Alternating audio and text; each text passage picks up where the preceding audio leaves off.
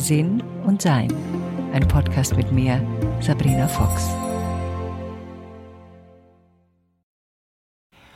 Unsere Gedanken, womit wir uns beschäftigen und was immer wieder kommt, ist ja ein Thema, was wahrscheinlich viele von uns beschäftigt. Und gerade diese Gedankenbeobachtung ist ja auch häufig, ja, nicht häufig, das nehme ich zurück, ist, glaube ich, eine Lebensaufgabe. Es gibt wenig Dinge, die so viel Veränderung in meinem Leben hervorgerufen haben, was jetzt Gedankenzeit betrifft. Und mit Gedankenzeit meine ich das Grübeln, das drüber nachdenken, wie ist denn das, wie funktioniert denn das, was kann ich denn hier tun? Und das ist ja so ein sehr interessanter Vergleich zu schauen, wann denke ich über was nach und wann grübel ich über etwas. Und ich habe so für mich festgestellt, ich grübel über etwas, wenn es kein Ergebnis gibt. Und meistens gibt es dann kein Ergebnis, wenn es nicht nur mich betrifft, sondern eine weitere Person. Es gibt so einen Satz, den ich immer gern sage und der auch der Titel dieses Podcasts ist. Und der heißt, ein gemeinsames Problem kann nur gemeinsam gelöst werden. Das habe ich lange nicht gewusst, lange nicht gemacht und doch ein bisschen gebraucht, bis ich das umgesetzt habe. Also es ging schon früh los als junges Mädchen, dass ich oft Dinge angenommen habe, ohne wirklich nachzufragen, ob die denn auch so sind. Also so mit Kleinigkeiten. Damals waren das natürlich keine Kleinigkeiten, damals war das so ein massives Ding. Mag mich der Junge oder mag der mich nicht? Und mögen mich meine Freundinnen noch und schaut irgendjemand mich komisch an, gefalle ich. Das hat mich beschäftigt und da habe ich sehr drüber nachgedacht. Also die Außenwirkung war eine, hm, ja, ein Gedankenspiel, mit dem ich mich sehr beschäftigt habe. Was natürlich auch damit zu tun hatte, dass ich mich einsam fühlte, ich mich nicht dazugehörig fühlte und um irgendwo dazuzugehören, ich das Gefühl hatte, ich muss mich da in irgendeiner Form anpassen, damit die mich mögen. Ich hatte auch immer das Gefühl, ich musste für Freundschaften enorm viel tun, aber da gibt es einen anderen Podcast dafür, sondern diesmal doch mehr das Augenmerk darauf richten, wie viel Klarheit mir das gebracht hat, diesen Satz wirklich zu verstehen. Und in der Kindheit ging es eben los mit Kindheit, junges Erwachsenensein und später in Beziehungen und gerade in Beziehungen und sei es berufliche Beziehungen oder seien es private Beziehungen, bin ich, mei, sagen wir mal, 99 Prozent der Zeit habe ich meine Probleme nicht besprochen mit den Leuten, mit denen ich die Probleme hatte. Mit wem ich sie allerdings besprochen habe, war ich selber. Oder ab und zu noch mit Freundinnen, wovon ich mich nicht erinnern kann, dass irgendeine von denen mal gesagt hat, das kann an meiner Erinnerung liegen, red doch mal mit so und so direkt, sondern sie haben mir eher, soweit ich mich erinnere, strategische Vorschläge und Ideen gegeben. Also mach doch so und so. Ich erinnere mich, dass ich so Zeiten hatte, wo ich, da war ich in einer Liebesbeziehung und der Mann, mit dem ich zusammenlebte, ging oft alleine aus und meine Intuition sagte mir, das ist nicht harmlos, das alleine ausgehen, weil das mir jetzt überhaupt nichts ausmachen würde. Aber eben damals, ich glaube, ich intuitiv gespürt habe, das er sich dann doch ein bisschen nach was Besserem umschaut. Und um das in irgendeiner Form, ja, damit umzugehen, da gibt es ja verschiedene Möglichkeiten. A, ich bespreche das mit der Person. B, wenn die Person das weitermachen will und ich aber das Gefühl habe, das ist nicht in einer entspannten Atmosphäre, in der ich leben will. Also sprich, der geht zwar aus und hat irgendwelche Freunde und, und amüsiert sich, aber das ist nicht etwas, wo ich einen, einen Betrug befürchten muss. Dann habe ich immer noch die Möglichkeit zu sagen, okay, diese Art von Beziehung, wie er sie sich wünscht und wie ich sie mir wünsche, sind einfach unterschiedlich und da kommen wir nicht zusammen und da werde ich so traurig das auch ist, die Beziehung dann beenden müssen. Also diese, diese Wege bin ich da nicht gegangen, sondern ich bin gegangen den manipulativen Weg, indem ich zum Beispiel nachts auch aus dem Haus bin und mich dann irgendwie stundenlang spazieren gehen bei kaltem Wetter irgendwo an der Isar entlang gegangen bin und dann so getan habe, als hätte ich mich auch amüsiert. Ich hatte mir davon erhofft, dass er eifersüchtig wird, dann versteht, was meine Bedenken sind und dass er dann sagt, nee, das will ich ja nicht antun, das mache ich dann dann auch nicht. Also das waren so illusorische Wünsche eigentlich, die natürlich auch nicht geklappt haben, logischerweise. Aber ich wusste mir damals auch nicht anders zu helfen.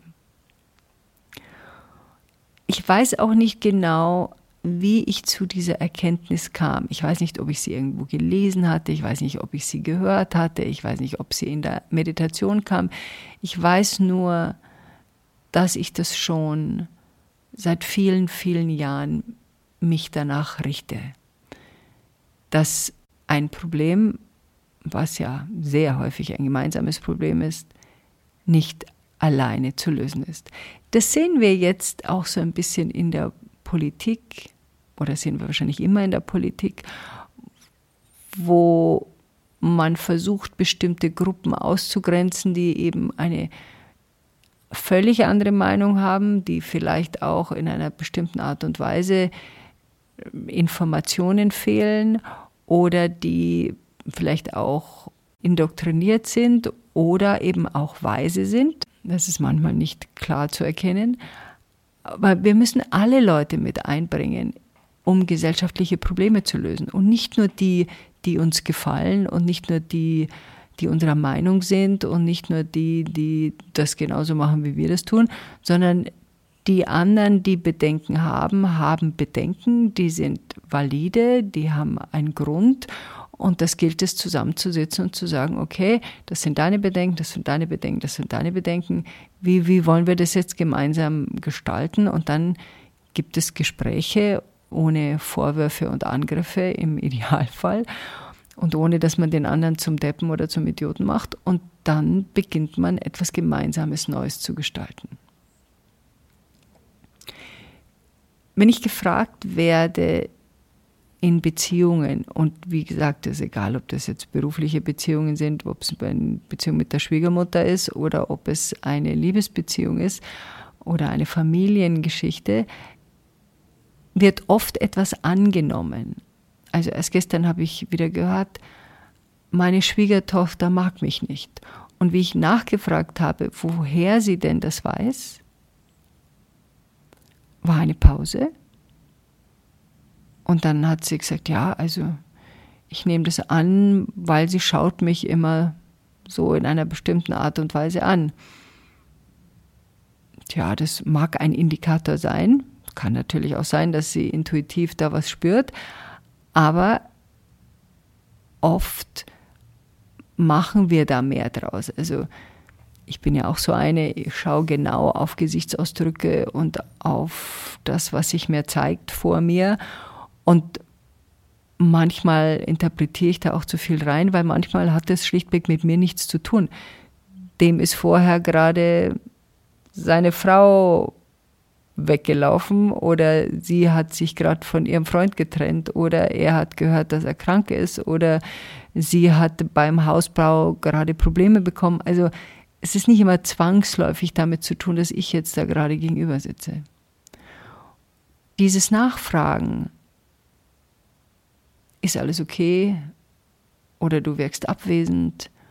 Oder hat, was, hat das was mit mir zu tun?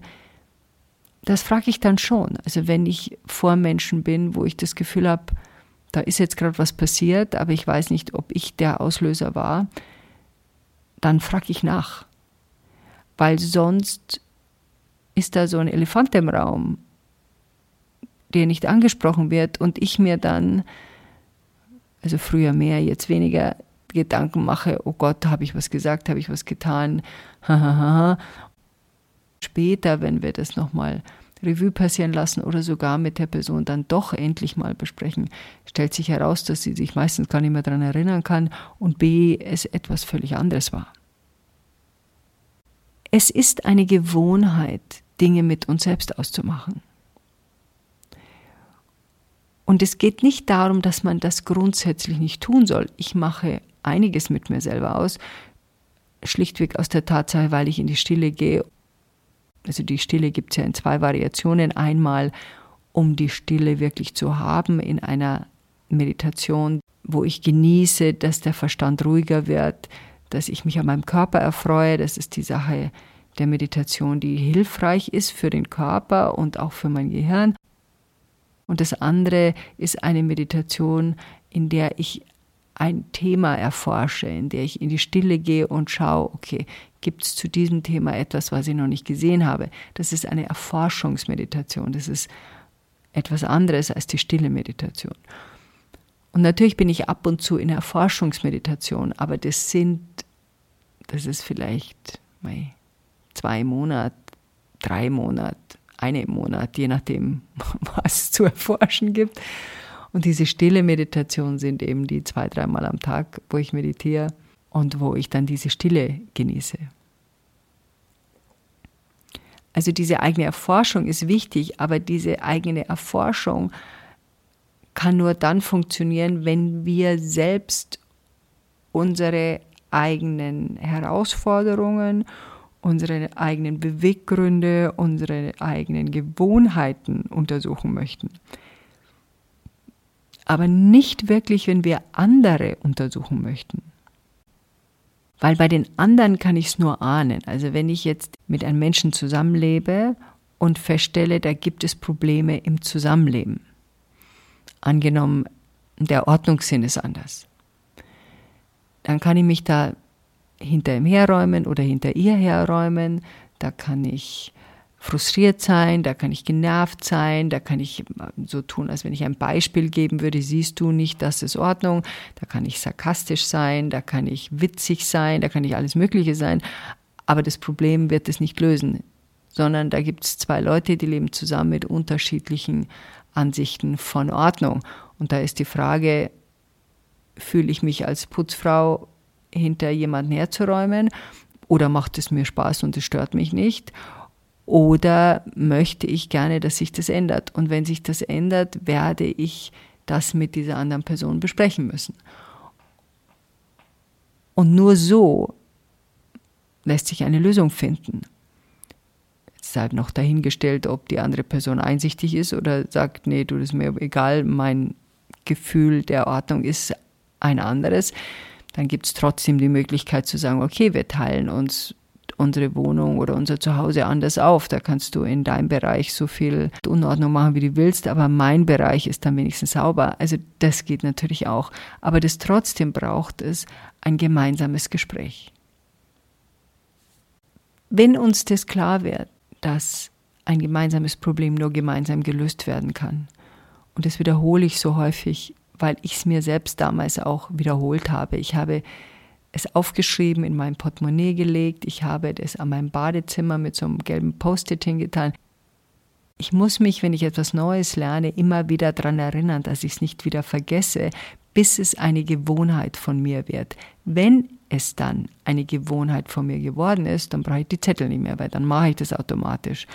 Ich heb mir das trotzdem immer so auf, um dann gelegentlich nochmal wieder nachzuschauen, habe ich mir vielleicht wieder abgewöhnt und bin in irgendwelche alten äh, Gewohnheiten zurückgefallen. Aber in der Regel, wenn ich es dann wirklich verinnerlicht habe, bleibt es auch verinnerlicht. Damit beginnen viele Vorteile.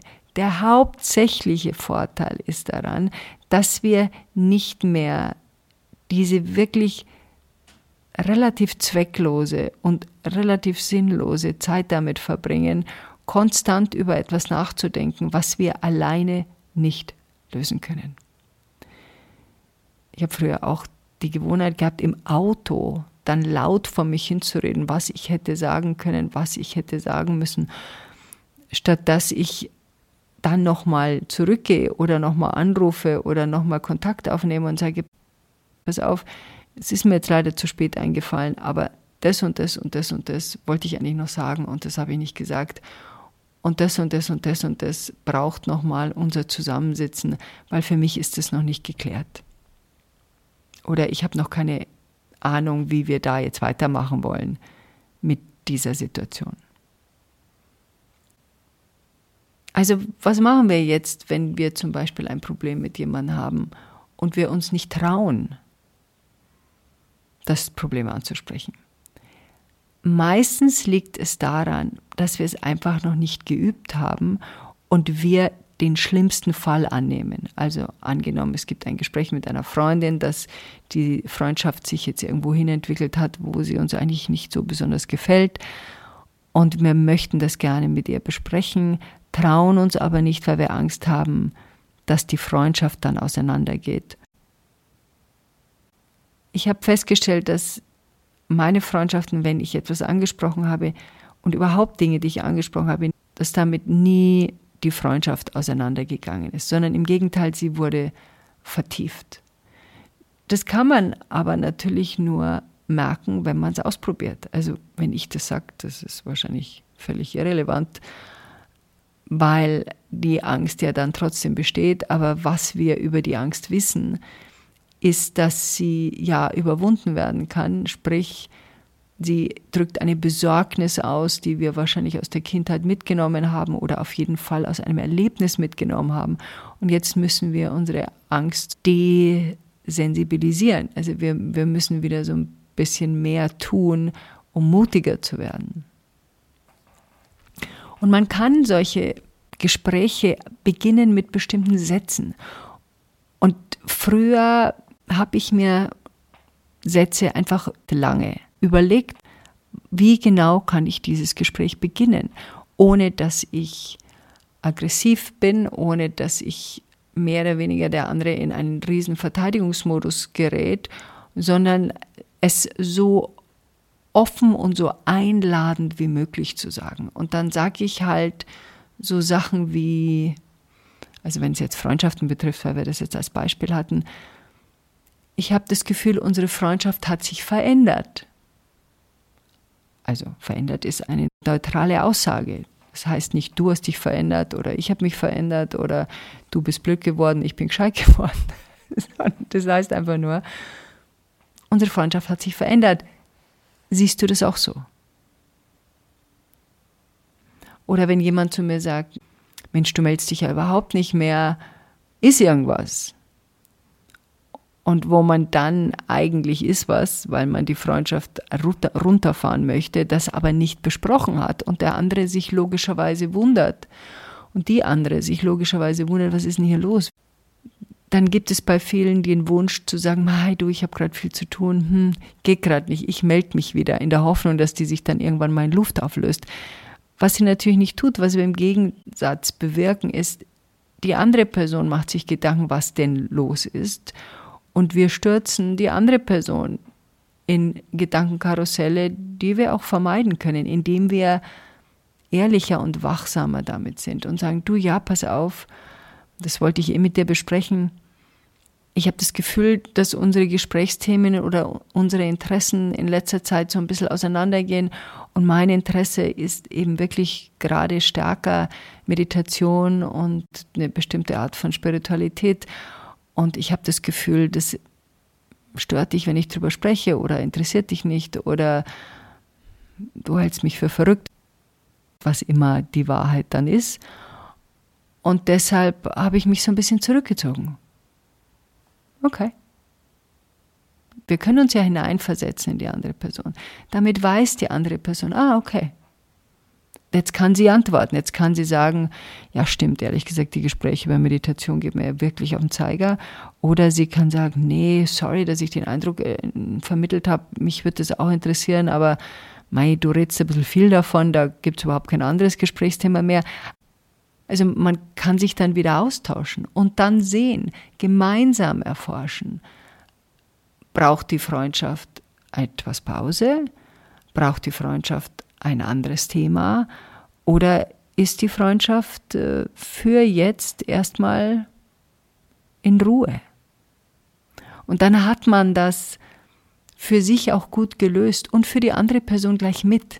Es gibt ja diesen Begriff des Ghostings, also dass man da wie ein Geist verschwindet. Das ist meistens so, weil die Person nicht gelernt hat, Abschied zu nehmen oder zu sagen, du, ich stelle fest, das mit uns beiden funktioniert nicht so.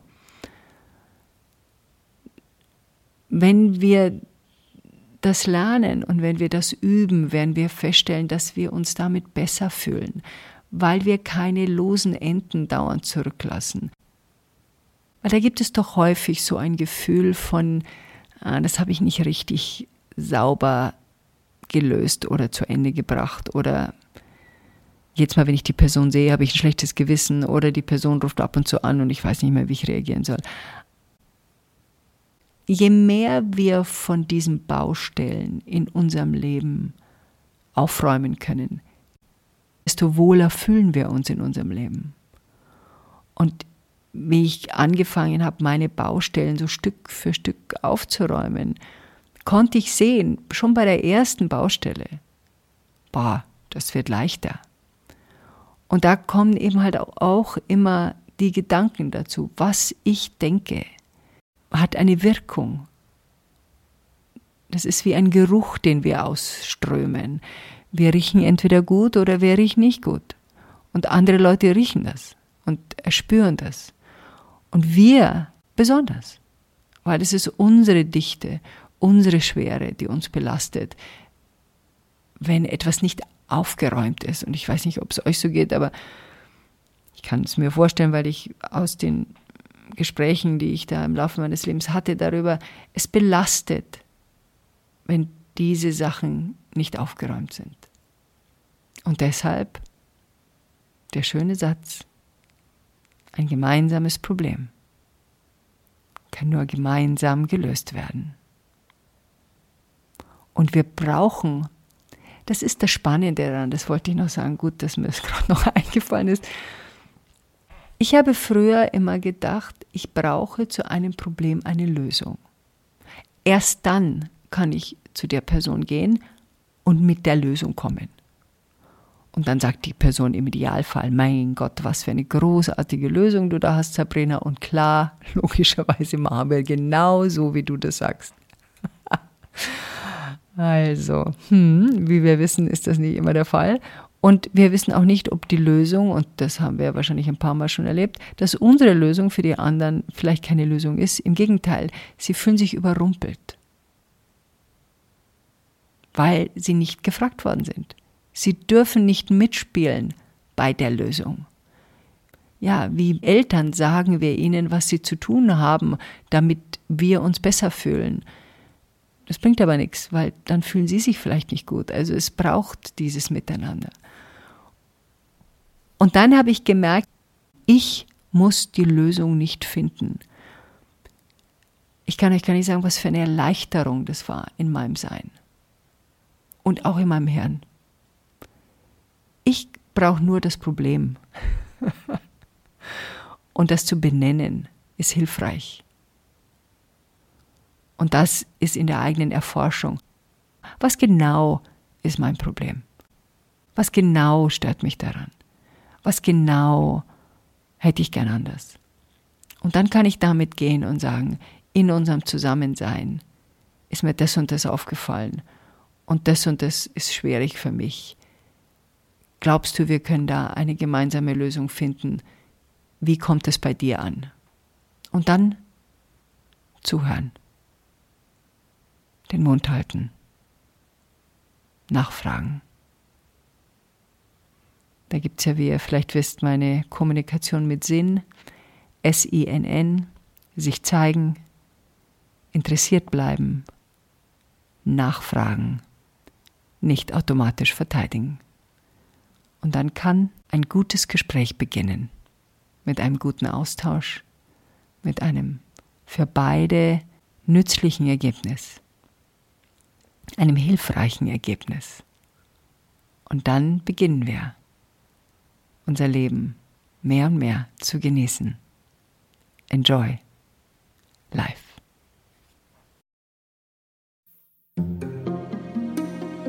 Weitere Informationen über Sabrina, ihre Bücher und Online-Kurse findest du auf sabrinafox.com und sinnsucher.de.